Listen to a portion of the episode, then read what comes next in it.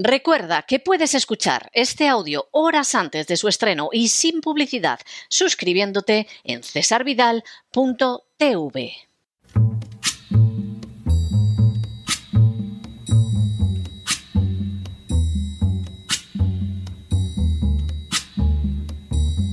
La voz con César Vidal, desde el exilio. When the night has come and the land is dark and the moon is the only light we'll see. No, I won't be afraid. Oh, I won't be afraid. Just as long as you stand, stand by me. Muy buenos días, muy buenas tardes, muy buenas noches y muy bienvenidos a esta nueva singladura de la voz.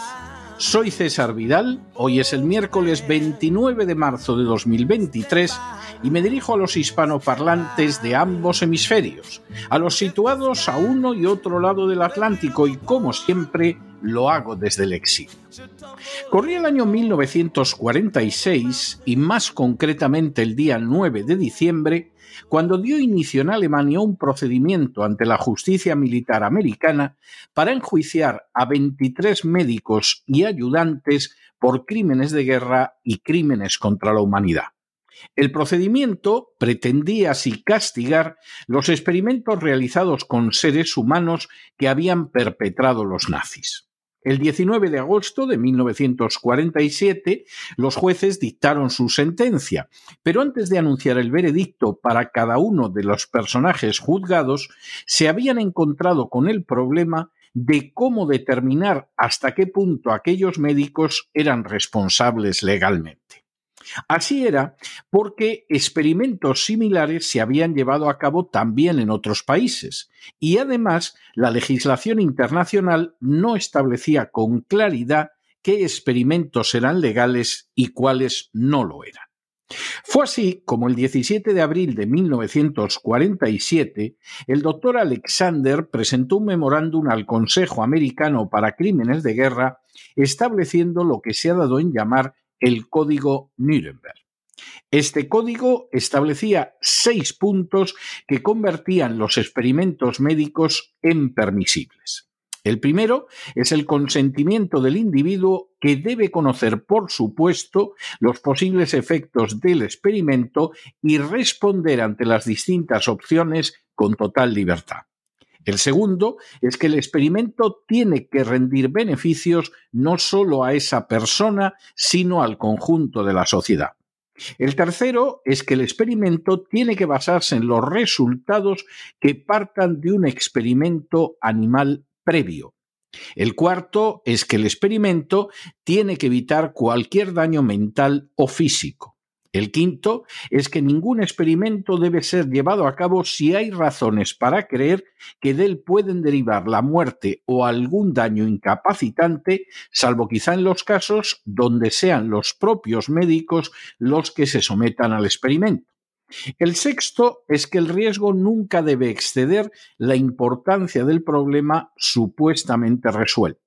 El séptimo es que deben realizarse las preparaciones adecuadas para proteger al sujeto experimental de las posibilidades de daño, invalidez o muerte.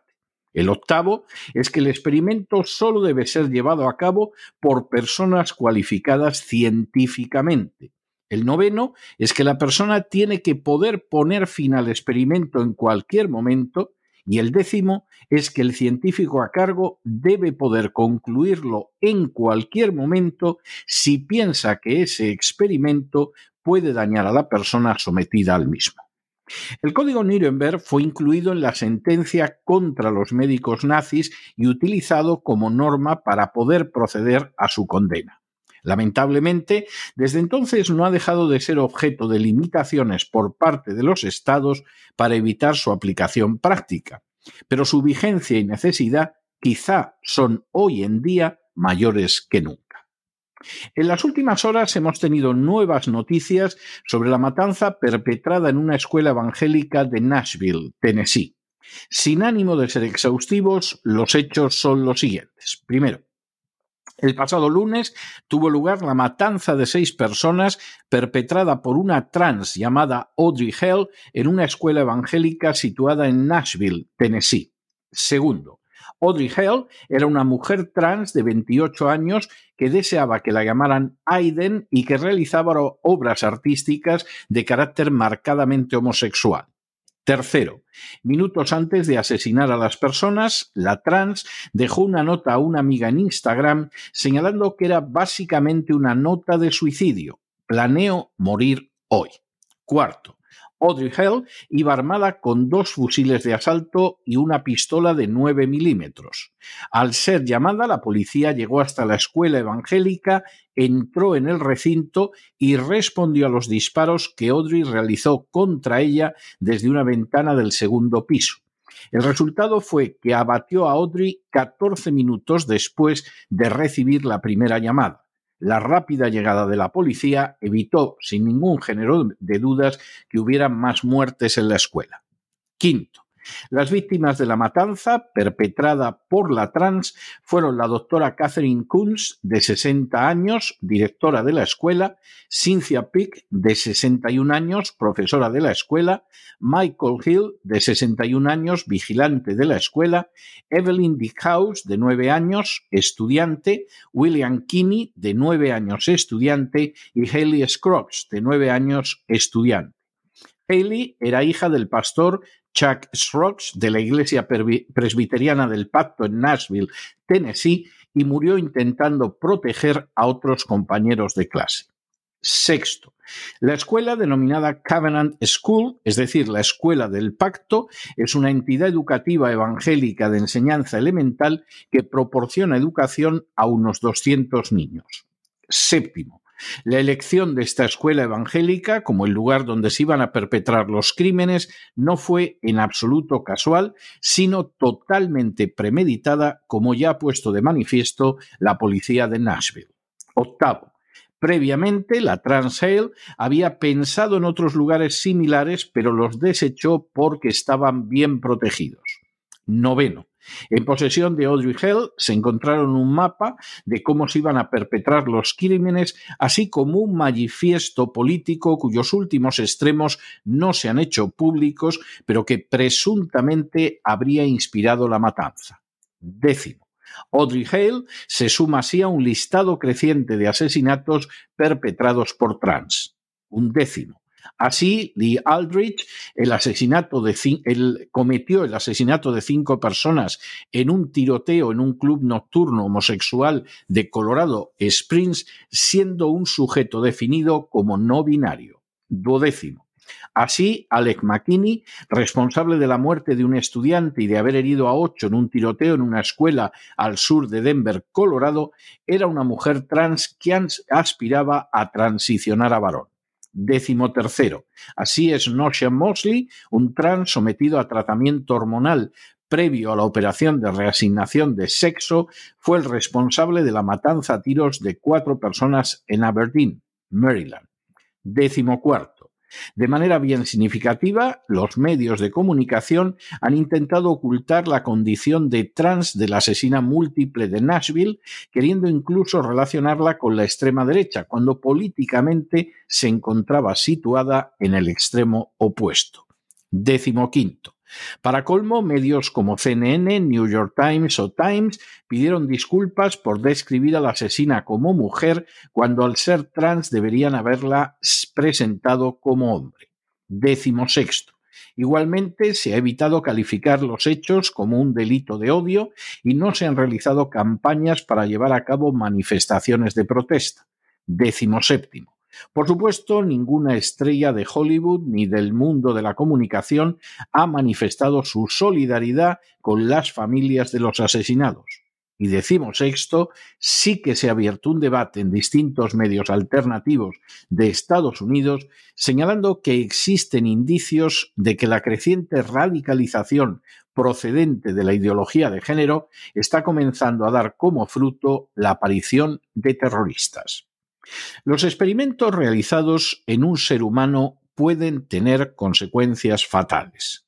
Y precisamente por ello, al acabar la Segunda Guerra Mundial con todos sus horrores, se perfiló el denominado Código Nuremberg que intentaba limitar cualquier daño derivado de acciones médicas.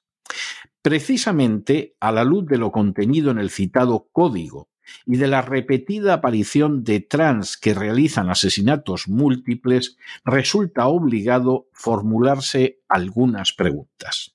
Primera, ¿hasta qué punto presta consentimiento libre un trans al que se le oculta que su operación es irreversible o que deberá hormonarse para el resto de su vida o que padecerá secuelas permanentes e indeseables de carácter físico o que, por ejemplo, tiene ocho veces más posibilidades de acabar su vida suicidándose que una persona que no es trans. Segundo, ¿hasta qué punto presta consentimiento libre un menor de edad de 6, 8, 10, 16 años que decide someterse a la extirpación de sus órganos sexuales y a una hormonación masiva? Tercera, ¿Hasta qué punto presta consentimiento libre una persona que se somete al tratamiento del denominado cambio de sexo al que se le oculta que su sexo no cambia y que genéticamente seguirá siendo hombre o mujer tal y como nació a pesar de la mutilación sexual y de la hormonación? Cuarta, ¿Hasta qué punto ese tratamiento de reasignación de género rinde un servicio a la sociedad en su conjunto o por el contrario la enfrenta con riesgos no existentes con anterioridad como son las secuelas psicológicas sufridas por los trans? Quinta. ¿Hasta qué punto es tolerable practicar estos tratamientos en un ser humano sin que previamente se hayan experimentado en animales comprobando las consecuencias? Sexta. ¿Hasta qué punto está en manos de la medicina evitar de manera total los daños posteriores, tanto psíquicos como físicos, derivados de la denominada reasignación de sexo? Séptima. ¿Hasta qué punto la reasignación de sexo no crea problemas mucho mayores de los que teóricamente pretende solucionar? Octava. ¿Hasta qué punto es tolerable un tratamiento que resulta imposible de revertir porque implica la castración en los hombres o la extirpación de los órganos sexuales reproductivos en las mujeres? Novena. ¿Hasta qué punto puede tolerarse un tratamiento que incluye un punto de no retorno tanto para el médico como para la persona interesada? Décima. ¿Hasta qué punto un tratamiento que plantea todas esas violaciones del código Nuremberg puede aplicarse a niños y además de manera indiscriminada? Décima. ¿Hasta qué punto el clima de odio y agitación que acompaña a buena parte de los trans no está teniendo secuelas violentas que se contemplan, por ejemplo, cuando golpean a las lesbianas en sucesivas celebraciones del Día del Orgullo Gay? O décima. ¿Hasta qué punto los asesinatos múltiples van a ser cada vez más un episodio terrible unido a trans que se sienten más desgraciados todavía a consecuencia de las denominadas reasignaciones de sexo? Décimo tercera. ¿Hasta qué punto los políticos que impulsan estos tratamientos se han tomado la molestia de estudiar el tema en profundidad en lugar de someterse servilmente a la agenda globalista? Y decimocuarta, ¿Hasta qué punto resulta lícito que los medios de comunicación oculten la verdad y se limiten a sembrar la propaganda sobre esta cuestión que les dicta la agenda globalista? Todas y cada una de estas cuestiones tendrían que ser contestadas de manera científica, documentada y veraz, no solo para evitar el dolor y la desgracia de muchísimos de los denominados trans, sino para evitar también que se repitan episodios como el que ha sufrido la escuela evangélica de Nashville en Tennessee, donde una trans dio muerte a tiros a seis personas, de las que tres eran niños. Pero no se dejen llevar por el desánimo o la frustración, y es que a pesar de que los poderosos muchas veces parecen gigantes, es solo porque se les contempla de rodillas, y ya va siendo hora de ponerse en pie. En el tiempo que han necesitado ustedes para escuchar este editorial, la deuda pública de España ha aumentado en cerca de 7 millones de euros. Y sépanlo ustedes bien, la sanidad española no cubre su dentista, ni tampoco su terapia psiquiátrica, pero sí cubre las operaciones de cambio de sexo. Muy buenos días, muy buenas tardes, muy buenas noches. Les ha hablado César Vidal desde el exilio. Que Dios los bendiga.